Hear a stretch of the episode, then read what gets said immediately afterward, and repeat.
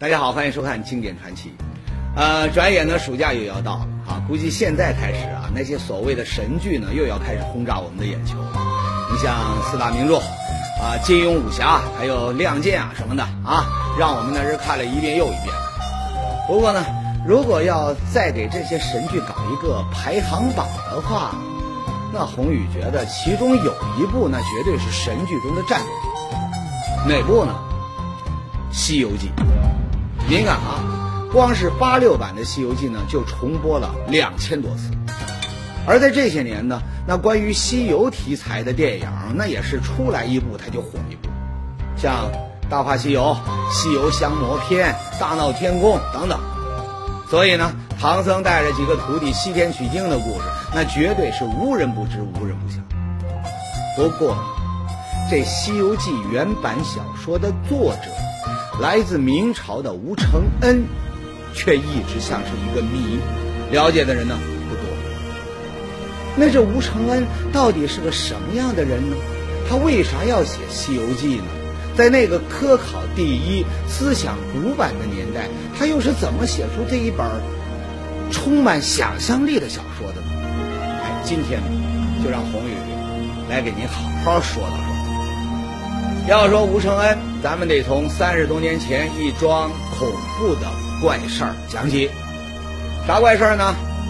那一年，江苏省淮安市的马甸中学在搞维修，啊，有些教室的门窗坏了，那得换新的。于是呢，校方啊就找了一个手艺不错的木工，啊，叫吴顺来，还给了他一些木材。可据说呀。当时呢，老吴一看这些木材，这脸色啊，那是唰的一下就白了，魂儿都快给吓没了。奇怪吧？啊，一个木工，居然会被几块木材给吓着。那这到底怎么回事呢？原来啊，这校方提供的木材可不像咱们平时看到的，是一块块崭新的木板，而是什么呢？哎呀妈呀，竟然是几副破旧的棺材。看起来这些棺材啊，还像是埋在土里多年，啊，刚挖出来没多久。这场面你换谁看了，你不得吓个屁滚尿流啊？所以呢，老吴啊，当场就要拒绝，他不想接学校的这单活。可架不住这校方是好说歹说，说咱们学校穷啊，啊，经费紧张，买不起好木头，你就将就着用用呗。哈，到最后，老吴呢还是勉勉强强就开了。他怎么也没想到，一开工又发现了一件更加恐怖的事儿。啥事儿呢？老吴说，就在他大着胆子、小心翼翼地锯开棺材板的时候，他看到其中的一副棺材上面居然写了几个字儿。什么字儿呢？其他的老吴的他看不懂，可其中有一个字儿，他绝对没看错，就是一个大大的“吴”字儿。人家就讲，那是你家的祖上，你把你家祖老祖宗啊，就过去撇了，你应该怎么怎么的？听人这么一说呀，老吴心里顿时就打起了小鼓啊。他想，说这要万一这棺材的主人真的是他家的老祖宗呢？那可是欺师灭祖，大逆不道啊！想到这儿呢，老吴啊，他就留了个心眼，在做门窗的时候，他偷偷留下了一小块有字儿的棺材板。哎，感谢老吴，就因为他留下了这一小块棺材板儿，才有了咱们后来的故事。那这块棺材板儿后来起了什么作用呢？告诉你，头几年他一直待在老吴手里，啊，谁也不知道他的来历。直到有一天，当地的一个语文老师何杰何老师，他突发奇想，给学生们呢布置了一份不寻常的作业。哎，棺材背后的故事，这才渐渐浮出了水面。我在教那个三打白骨精的时候，这个作者是吴承恩，我就因为当时啊，很多地有两三个地方都在说吴承恩是他们那人。为了证实这个事情呢，我说我们可以找一找，寻找吴承恩的足迹，我们也可能找到他的根的。我就在语文课后面加了一个作业，就是大家回去寻找。何老师说，他也知道人家吴承恩是明朝人，他都死了好几百年了。那他到底是哪里人呢？死后又葬在哪里呢？哎，那是历史学家要研究的问题，跟他一个语文老师那是八竿子也打不着的关系。可也不知道为啥，当年呢，他头脑一热，他就是布置了这么一份作业。为这事儿呢，他还没少被同事们给笑话。我在其他的地方教书的时候呢，也找了，有有几百个人次，一点意见都没有。有的老师就说你头脑子有问题了，这个你哪能找到？人家北没的地呀，你是看不到的。是啊，寻找古人的踪迹，就连专业的考古人员都很难做到。啊，你靠几个学生，你就能有新的发现，这明显不靠谱吗？没错，这事儿呢的确不靠谱。不过呢，何老师自己都没想到，这次的作业呢，他布置下去以后啊，仅仅过了二十多天，嗯，居然就有回应。一早起来玩的时候，我就到那这个我家这个老大家就玩，玩了以后一看这个地方一块碑，那个地方一块碑，他当时是专职，我们根本也也也不认识。但是那个北面的朝上是个屋子，屋子它是这样子写的是吧？嗯，我我一看我我稀奇了，他一早就跑到学校去，说胡老师胡老师，吴承恩找到了。不会吧？还真的找到了？学生说的那块石碑真的会跟吴承恩有关系吗？等何老师将信将疑的过去一看，嗯。那家人的这猪圈里果然有一块大石碑，你再看石碑上的文字，何老师就更加激动了。错不了，这块碑绝对跟吴承恩啊不，跟吴承恩的老爸有关系。后来他打了水以后，就擦擦擦，擦了以后呢，一块碑那个碑盖子上是明吴巨翁字墓。为什么叫吴巨翁呢？因为吴承恩的爸爸爱好菊花，所以他自称吴巨翁，啊，所以他吴承恩给他写这个碑的时候，就说吴名吴巨翁之墓这个碑盖，这个呢碑的正文呢就在这个一块碑上，那都是文言文，文言文里面的内容，何老师呢很快就看明白了。这是一篇完整的祭文，纪念老爸用的。关键是，在祭文最后落款的地方，赫然写着三个大字：“吴承恩”。哈哈，这就没跑了。这块石碑绝对是《西游记》的作者吴承恩给他老爸立的纪念碑。咱们都知道，有碑那就肯定有墓。那。这块石碑究竟是从哪儿来的？在它出现的地方，是否就能找到吴承恩父亲的墓呢？还有，古代的大家族，家族成员呢，一般呢都是葬在一起的。那这一次，是不是还能顺带着把吴承恩的墓？也给找出来呢。何老师看到石碑以后呢，很激动，他就觉得呀，顺着这条线索往下找，那肯定能够把吴承恩父亲，甚至是吴承恩的墓给找出来。当然了，找墓这种事儿啊，何老师那可不在行，所以呢，他就找来了一位专业人士，淮安区地方史研究会的副会长刘怀玉，让他出面来查证。那么，老刘接下来是怎？怎么做的呢？当时啊，老刘一听说这吴承恩有下落了，他也很激动。可他聪明啊，他没声张，而是很平静的来到了保管墓碑的那户人家。来这干嘛呢？哈哈，拉家常。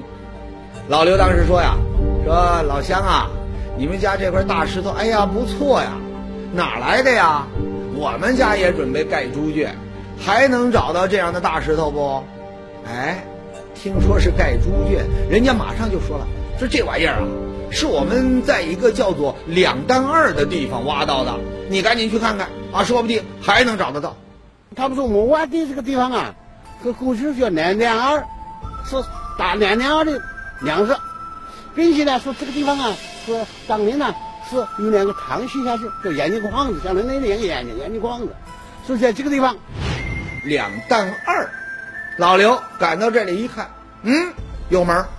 这地方看上去只是普通的农田，可在熟悉考古的人看来，这里以前绝对有古墓。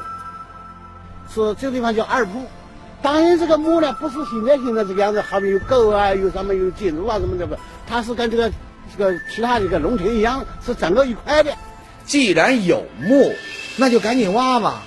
当时呢，老刘找来了一支专业考古队，没日没夜的就忙活去了。可越往下挖，他就越觉得不对劲儿。这座墓似乎不是吴承恩父亲的墓，为啥呢？您来看，这是当年清理墓葬的照片。大家伙呢挖了半天，连棺材都没挖到，只挖出了三具尸骨。那么除了这些尸骨，有没有什么值钱的陪葬品呢？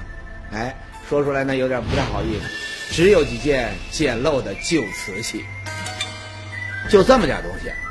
不会吧，吴承恩那可是名声在外，这么有名的大作家，身家那肯定少不了啊！啊，您看咱们现在的作家，随便举几个，比如说莫言，前两年莫言呢得了诺贝尔文学奖，光奖金那就有好几百万人民币啊！这还不算，他的那些小说卖出的版权费那更是难以计算的。你再看另一个作家，年纪轻轻的郭敬明。人家呢早就挤进了富豪榜了，光是他自写自导的电影《小时代》，票房那就有几个亿啊！这两位身家那都是杠杠的。那您想想，写出了《西游记》这样的名著，吴承恩的家产能少得了吗？那既然他家家产他不会少，那他怎么会在给这父亲修墓的时候只放了这么一点寒碜的陪葬品呢？所以老刘他们一开始觉得。两担二这地方挖出来的古墓可能不是吴承恩父亲，墓里的尸骨呢也跟这吴家人呐没关系。不过，这时候有人就说了一句话，说会不会墓里原本是有宝贝的，都被以前的人他挖走了呢？比如说挖到墓碑的那家人，他们是不是弄到了什么宝贝呢？哎，有这种可能。老刘他们马上他就去询问，果然。这一问呢，就问到了一个惊人的消息。他们讲，我们当年挖这个墓的时候，盗出来的墓啊是吴承恩的，有什么根据吗？说我们挖出来这个棺材上啊有他的名字。什么什么？有棺材，还是吴承恩本人的？这不可能，肯定搞错了。老刘分析啊，说这家人文化程度不高，他认识的字儿少，那估计是只看懂了吴承恩几个字儿。这才错把吴承恩父亲的棺材呢当成了吴承恩的。不过呢，这都不重要，重要的是眼下这棺材他到哪去了呢？哎，接下来再一问，坏了，居然被卖掉了。原来那家人呢，他挖到墓碑，又在墓碑附近呢挖到了棺材，可除了这两样东西，啥宝贝他也没找到。这下呢，他们有点不甘心，辛苦半天啊，啥也没捞着啊。不行，得赚点辛苦钱回来。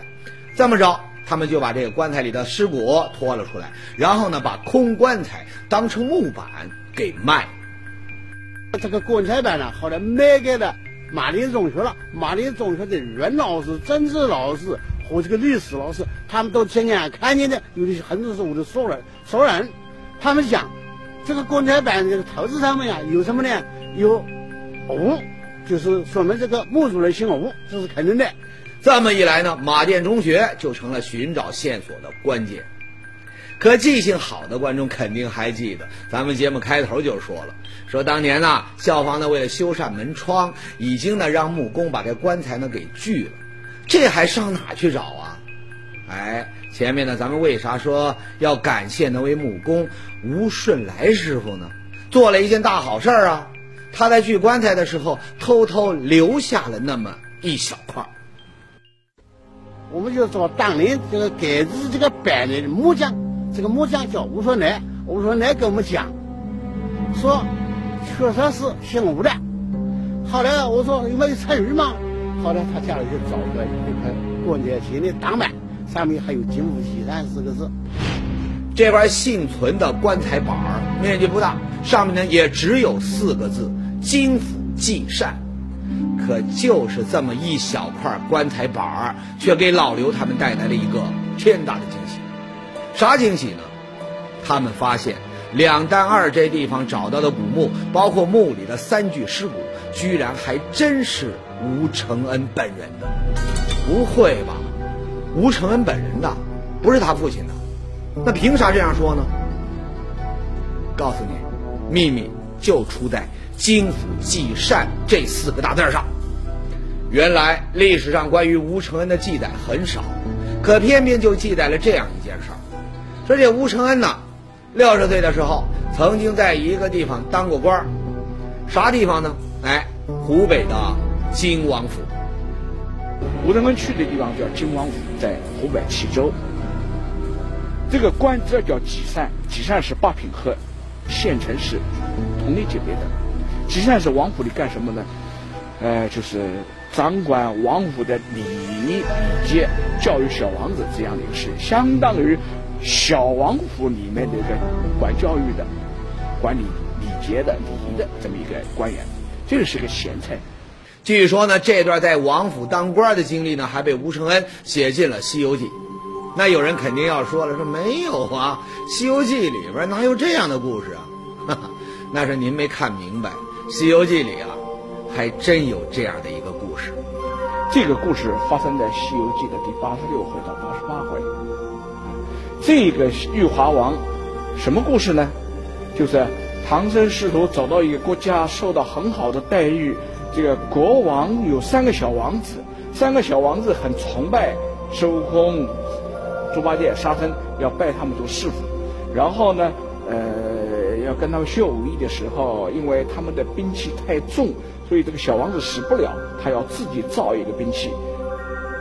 在造兵器的时候，这个兵器被这个国家的妖魔山里面的妖魔给盗走了，然后引发了一场大战。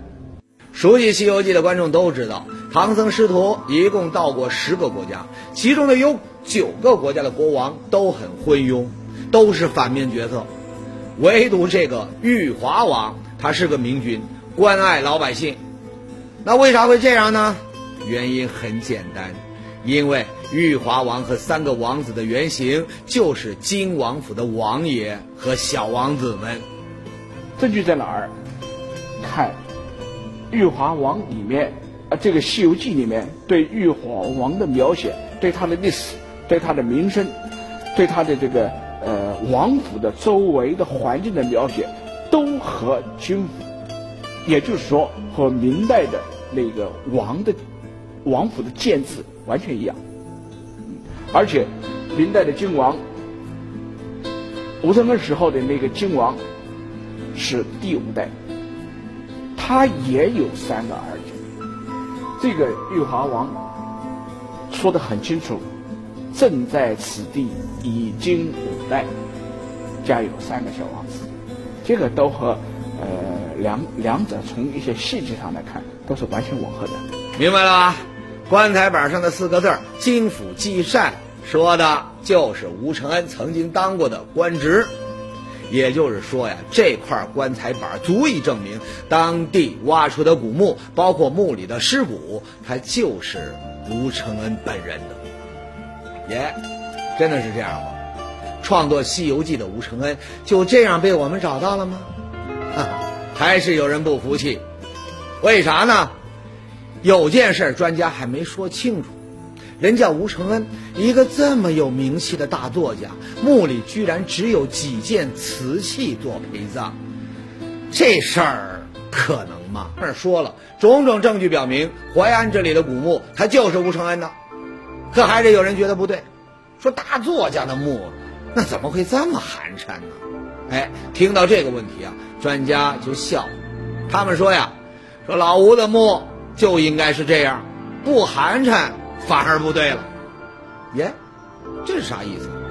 大作家，他就得比别人穷？哈哈，那倒不是。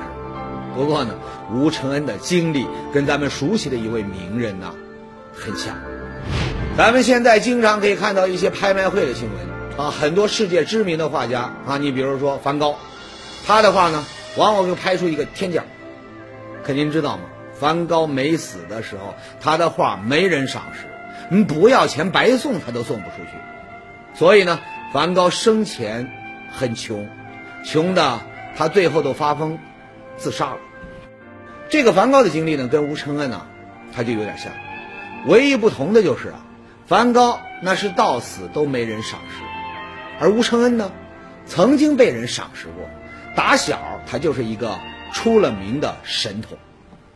吴承恩的出名是聪明才智，是在很小的时候就体现出来了。这个有史料上面有明确的记载。当他十几岁的时候，他就考中秀才。他考中秀才，在省里来主考的那个官员摸摸他的脑袋，说：“这个孩子将来一定是很有出息的。”大家都看好他的前途，不得了，就连考官都这么看好他，那这吴承恩应该是一路高升了吧？可惜啊。这回呢，就连考官也看走眼了。自打十几岁的时候考上秀才以后，吴承恩后来呢又参加了大大小小几十次考试，居然一次也没考上。怎么回事呢？